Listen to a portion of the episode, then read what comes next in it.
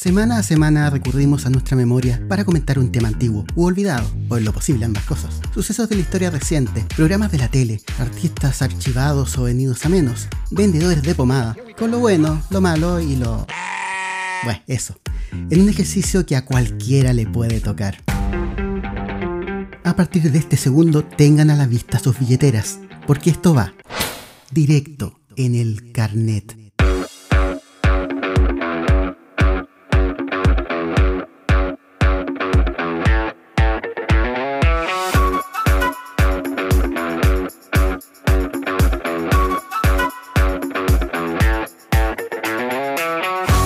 En esta nueva edición, y como ya es habitual, vámonos en el tiempo. Por esta vez un poco más atrás que el año de lo que nos convoca. Es abril de 1998. Luego de algunas desavenencias comerciales entre Marcelo Hernández y autoridades de TVN, Cachureos, luego de 15 años de ser emitido cada domingo en el canal estatal, se cambia de casa y debuta como la nueva atracción infantil en el canal 13.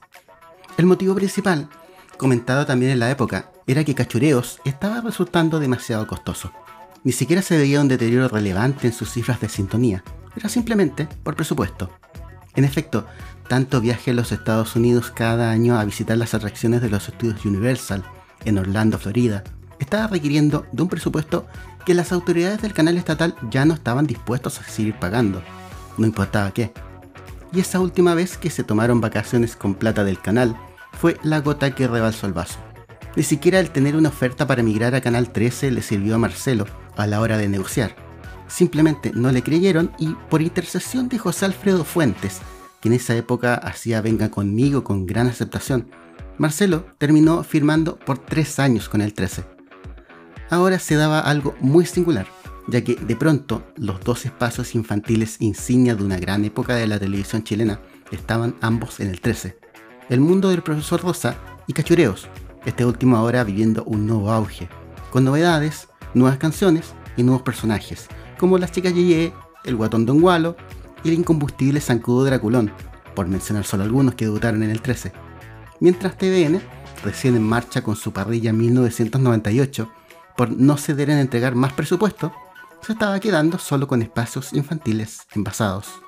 El primer plan para llenar el vacío que había dejado Cachureos en el canal estatal pasaba por hacer volver a Yvette Vergara a comandar un espacio infantil. Por información encontrada en foros, a la que no doy necesariamente crédito, pero bueno, es lo que hay, el nombre de este espacio iba a ser Humanolandia, y datos sobre de qué iba a tratar prácticamente no se conservan. Pero este nuevo espacio, que inicialmente iba a debutar ese mismo año 1998, y que luego fue postergado para 1999, al año siguiente habría sido definitivamente cancelado. TVN seguía siendo un espacio infantil propio, en tiempos en que tener espacios de este tipo en parrilla aún era importante para un canal abierto generalista, aunque fueran el, entre comillas, pariente pobre de la televisión. En palabras del mismo Marcelo, en cualquier canal abierto aún se pensaba que había que tener algo propio para los niños. Por lo mismo, había que procurarse tener un plan B. Y es así como finalmente se habría llegado a una nueva idea para poner algo en las mañanas de los fines de semana en el canal nacional la que termina materializándose la mañana del sábado 26 de junio de 1999, día en que debutaba la nueva propuesta.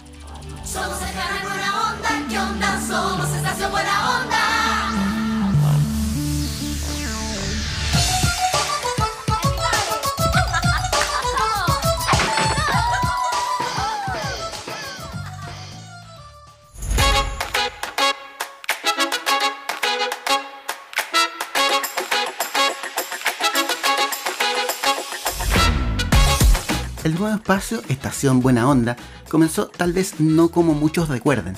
Originalmente era la continuidad para los múltiples envasados de animación que el canal ya tenía. Bajo la dirección de Alejandro Rabani y con Tita Colodro como productora, los niños protagonizaban segmentos breves en cámara de alrededor de 5 o 10 minutos, dando paso a los dibujos animados. Estos niños, y no tan niños, que aparecían en cámara eran, entre otros, Felipe Puntarelli, Paula Grell, que ya había participado en el Club de Amigos de la Red y en una época muy loca de la desaparecida Radio Cero, en Los Niños No Lloran. Matías Vega, que además del Club de Amigos de la Red había participado desde muy niño en teleseries de Megavisión. Aranzazú Muñoz, hija de la periodista y actualmente diputada Pamela Giles, y Carolina Arredondo, hija de la actriz y actualmente diputada Carolina Marzán. Las series de animación presentadas en su mayoría correspondían a los personajes clásicos de Looney Tunes, además de los Tiny Toon y series más modernas y producidas hacía muy poco, como las nuevas aventuras de Batman y Superman la serie animada, ambas también de Warner Bros., aunque también hubo otros envasados menores, no tan famosos. La onda del nuevo espacio infantil, según lo que se vio en pantalla, consistía en qué pasaría si un grupo de niños, que les gusta mucho la tele, quedaran encargados de producir la programación de un canal de televisión. Según palabras de la misma Tita Colodro, los niños le creen más a sus pares, y de ahí que posiblemente hayan considerado tener a niños en cámara y no a un adulto. Con el paso del tiempo, estos intermedios entre series animadas llegaron a tener prácticamente de todo, desde videoclips, ranking musical, coreografías, noticias, notas deportivas, reportajes, notas en terreno como visitas al zoológico, entrevistas a figuras famosas, etc. Los planes parecían ir bien, tanto así que la producción en diciembre del año 2000 se animó a lanzar un disco con las canciones del espacio infantil, con el apoyo de Música Visión, una suerte de brazo disquero de Chile Films, pero que trabajó por mucho tiempo muy a la par con TVN y que ya llevaba años de lanzar discos y cassettes con la música de sus teleseries fundamentalmente, aunque también de otros espacios. De los 12 rostros que llegaron a tener en Estación Buena Onda, reclutaron a 6, posiblemente los que se defendían mejor cantando, para la grabación de las voces de los temas. El disco contenía, aparte de algunas pistas karaoke, 16 temas, entre originales y covers de hits pop y dance de la época, con la letra cambiada en español, y que en algunos casos la nueva letra tenía algo que ver con la original, en tanto que en otros la nueva letra no tenía que ver prácticamente nada. Así, además del tema central del programa, y aquí me voy a permitir revisar muy cortito algunos temas para que se hagan una idea más o menos quienes no lo conocieron, tuvimos adaptaciones como Para ser el mejor, basado en Duda del grupo Cartoons, y que originalmente era la canción que siempre cantaba el gallo Claudio de los Looney Tunes.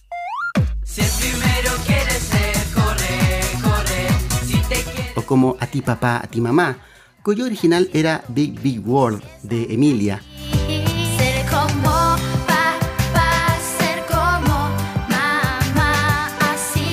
o esta otra, Bailando en la Disco, adaptación de Two Times de Anne Lee, y cuya letra es mortal, lo siento, no se me olvidó nunca.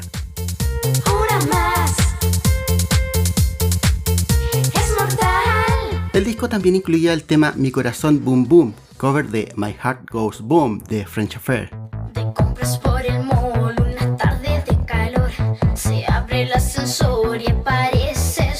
O la propuesta más pachanguera de La Casa Embrujada.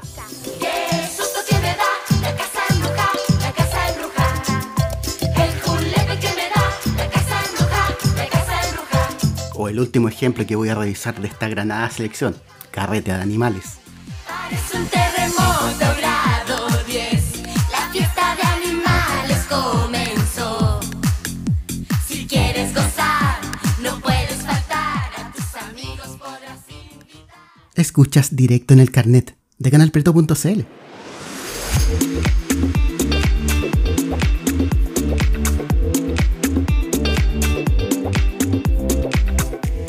hasta que llegó el 2001, año en que ocurre el primer cambio de consideración en Estación Buena Onda. La propuesta de ser una mera continuidad de las series animadas llega a su fin y sus realizadores optan por concebir el espacio en dos tandas.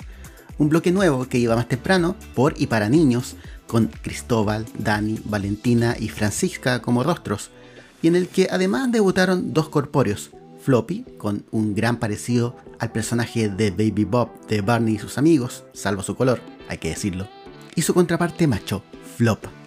Ay, Flop. El recuerdo que se tiene de Flop es el de un personaje especialista en chistes fomes, y que según algunos era un tanto vulgar. En fin, con Flop y Flop y los niños se daban momentos como este. ¡Hola, ¡Hola, ¡Hola! Eh, los veo con cara de... Ah, uh. Los veo con cara de ah, ah, uh, ah, ¿Algunas maldades por ahí? ¡Nada que ver! ¿Quién está haciendo maldades? Estamos pensando qué podemos hacer en estas vacaciones y no tenemos idea qué podemos hacer. Sí, ¿sabes qué? Yo pienso que, que Pato es un chico tan, tan inteligente que él podrá decirnos qué podemos hacer en estas vacaciones. Mira, sin pensarlo demasiado, Yo iría a Fantasylandia. Pero, pero, pero, pero. ¿Y qué pasa si se pone a llover? Ah, ¡Ay! Flop, piensa positivo. Era, era, era, Umpa, para. Umpa, ¿era necesario? Umpa. Umpa, te estoy hablando. Umpa. Ah, no saben de qué manera odié piensa positivo. Bueno, en fin, sigamos. Luego a la una de la tarde llegaba el segmento preadolescente, que era llevado por los rostros fundadores del espacio, pero que tuvo a Paula Grell y Felipe Puntarelli como la dupla principal, quienes eran acompañados en el segmento de música llamado Burlitzer por Matías Vega. Este segmento musical aún se recuerda por poner al aire solo trozos de canciones o videos, y no los temas completos, algo que siempre dejaba con gusto a poco a muchos. Continúan además con secciones de Mundo Animal, Evo Noticias, Cocina, Manualidades, Sketches, con mucho aire a los de clan infantil de Sábados Gigantes, de Jugando al papá y a la mamá, hay que decirlo, hasta el tipo de humor era el mismo.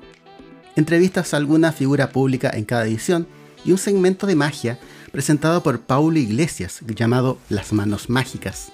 A todo esto agregaron a un DJ que mezclando con vinilos ponía la música ambiente. Respecto a Las Manos Mágicas, la idea original venía de un espacio de la televisión estadounidense, producido por primera vez en 1956, pero que lo pasaron en repeticiones por décadas, llamado Trick and Treat with the Magic Hands, y que tuvo una singular relevancia en Argentina, en donde también duró muchos años. En total, se estima que los cortos de las manos mágicas originales y en los que se basó la sección de Estación Buena Onda fueron doblados a 63 idiomas y vendidos a 130 países. El gran atractivo de este segmento era que un mago en pantalla, mostrando solo sus manos, de ahí el nombre, enseñara trucos de magia y que uno del otro lado de la pantalla los pudiera aprender y con dedicación ejecutar como un mago profesional.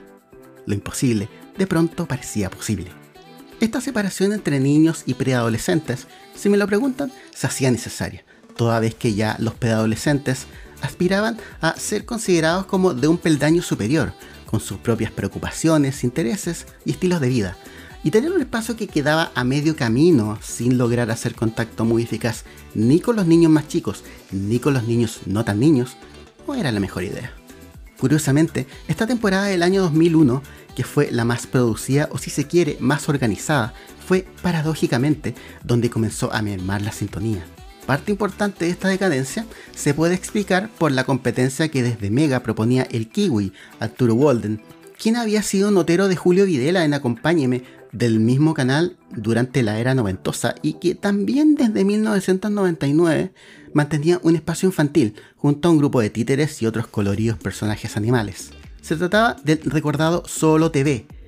Los personajes de Solo TV habían pegado tanto que en un momento hicieron del mismo Kiwi un actor prescindible, tan prescindible que lo despidieron de su propio programa para luego poner a Cata Palacios durante sus últimas temporadas. Ello, sumado a las series de animación de Warner que tenía Mega, como Animaniacs y Pinky Cerebro, y sobre todo a la serie de anime Dragon Ball, que fue un verdadero fenómeno hicieron que Mega llevara a las mañanas del sábado un espacio que originalmente era de lunes a viernes, y al poco tiempo sumar además las tardes.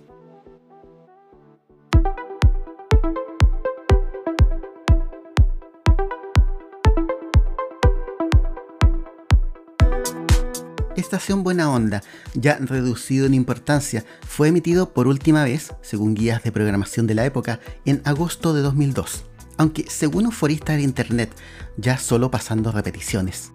Desde septiembre de ese año, TVN lo reemplazó a modo de transición con un envasado extranjero llamado Aprender Jugando, que duró al aire en un único segmento las mañanas de fin de semana hasta principios de enero de 2003. Ese mismo mes, Aprender Jugando es retirado para dar paso ahora sí a lo que todos recordamos, Tronia, que era la nueva apuesta del canal estatal para ese año, y que al poco andar recibe una producción ganadora del concurso del Consejo Nacional de Televisión, y a la cual la mayoría de los ejecutivos de TVN de la época no le tenían ninguna fe. Así, el 15 de marzo de 2003 debuta 31 Minutos, creación de Álvaro Díaz y Pedro Peirano, que al poco andar se impuso como un favorito de los fines de semana ante todo el resto de lo que se ofrecía en ese horario, incluso dentro del mismo canal, y que Aunque lleva varios años sin pantalla, su grupo realizador se mantiene hasta el día de hoy realizando presentaciones masivas y este 2023 cumplieron 20 años de actividad. Incluso 31 minutos provocó una pequeña autocrítica en Mega respecto de Solo TV, del cual un ejecutivo del mismo Mega llegó a decir que era un programa bobo al lado de 31 minutos. Canal 13 tampoco pudo sortear muy bien el fenómeno de Tulu Triviño y compañía. Trató de competirle con espacios como Banana, una suerte de parodia de SQC presentado por chimpancés, y del que, acaso, lo único que dejó en la memoria y que recordamos hasta hoy fue el rock de Guruguru.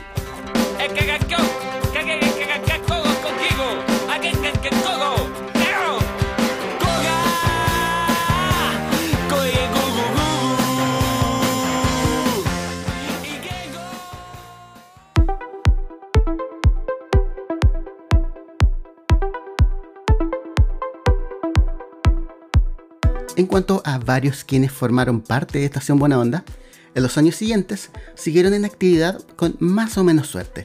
Matías Vega, considerado como sobrevalorado según comentarios de muchos, al final fue el que más se movió, literal y figurativamente. Matías, que siempre se mostró súper activo delante de cámaras, ha hecho prácticamente de todo. Luego del fin de Estación Buena Onda, formó parte del revival de música libre en Canal 13 y posteriormente pasó al Club de los Tigritos y luego a Invasión, ambos en Chilevisión. Esto sin contar Invasores, un revival de Invasión que salió al aire por Live TV y que casi nadie vio. También siguió en actividad como actor, locutor en varias radios, notero, panelista, etc. El tipo de verdad se ha movido y ha hecho casi todo lo que ha querido.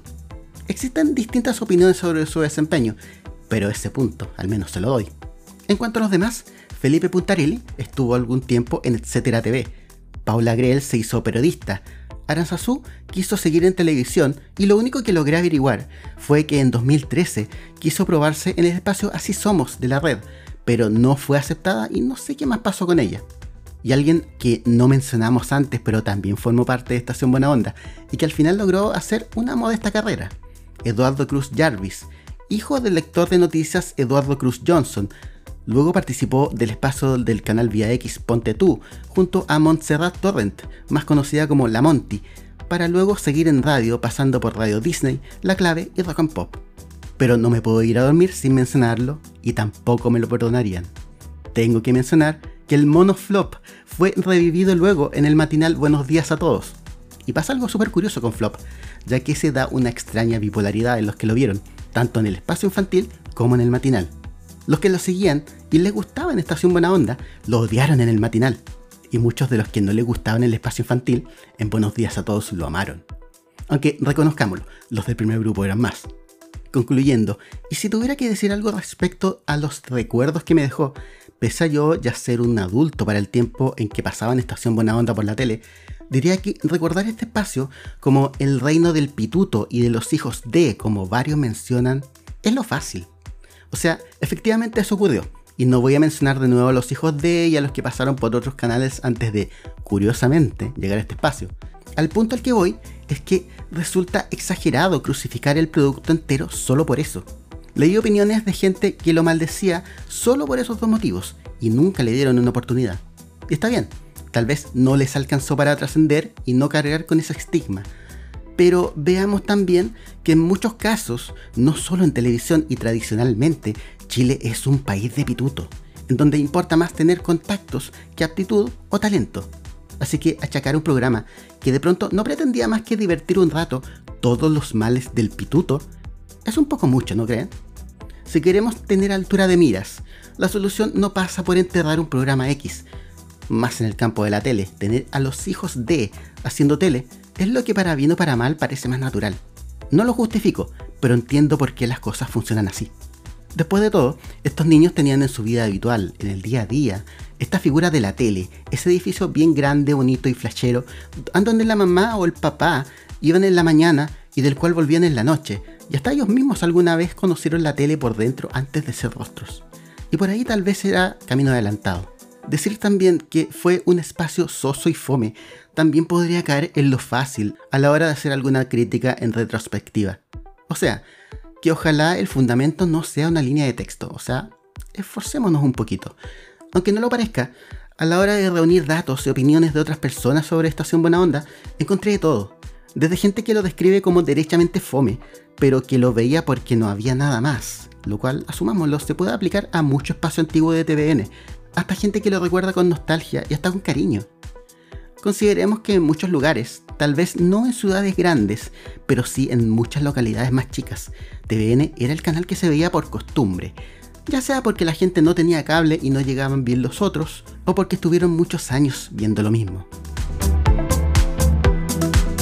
Mis agradecimientos finales van para el canal de YouTube de Charlie Méndez, quien no es chileno, pero que en tiempos en que pasaban este espacio supo de un cercano que viajaba a Chile y le pidió que cuando llegara aquí fuera a una tienda y le consiguiera el disco.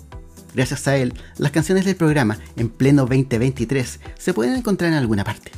Asimismo, mis agradecimientos a todos quienes conservan y comparten material de la tele del pasado y que no se puede encontrar en plataformas. Respecto al mismo espacio, esta vez tuvimos más suerte, ya que hace un buen tiempo que algunos capítulos del año 2001 se pueden encontrar en TVN Play.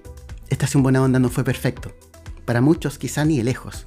Sería bastante fuera de lugar pedir perfección a un grupo de chicos que, asumámoslo, estaban recién aprendiendo. Al menos no estafaron a nadie, y aun si todo fallara, como dijo un gran sabio que me acabo de sacar de la manga, siempre nos queda su intro y su tema central, quizá lo que mejor les salió. Termino una nueva edición de Directo en el Carnet. Que tengan todos una buena semana y hasta la próxima.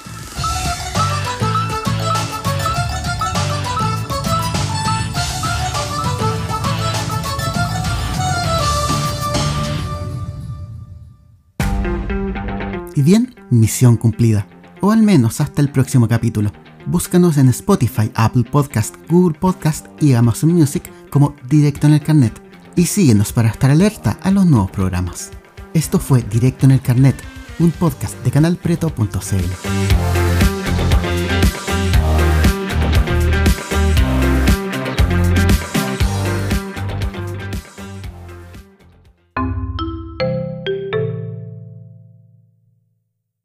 Oye, un paquete pegadísimo con el julepe. De hecho, me acuerdo, me acuerdo de una frase. Que no te dé julepe ser tan pulento entre tanto julero. ¿Te acuerdas quién decía eso?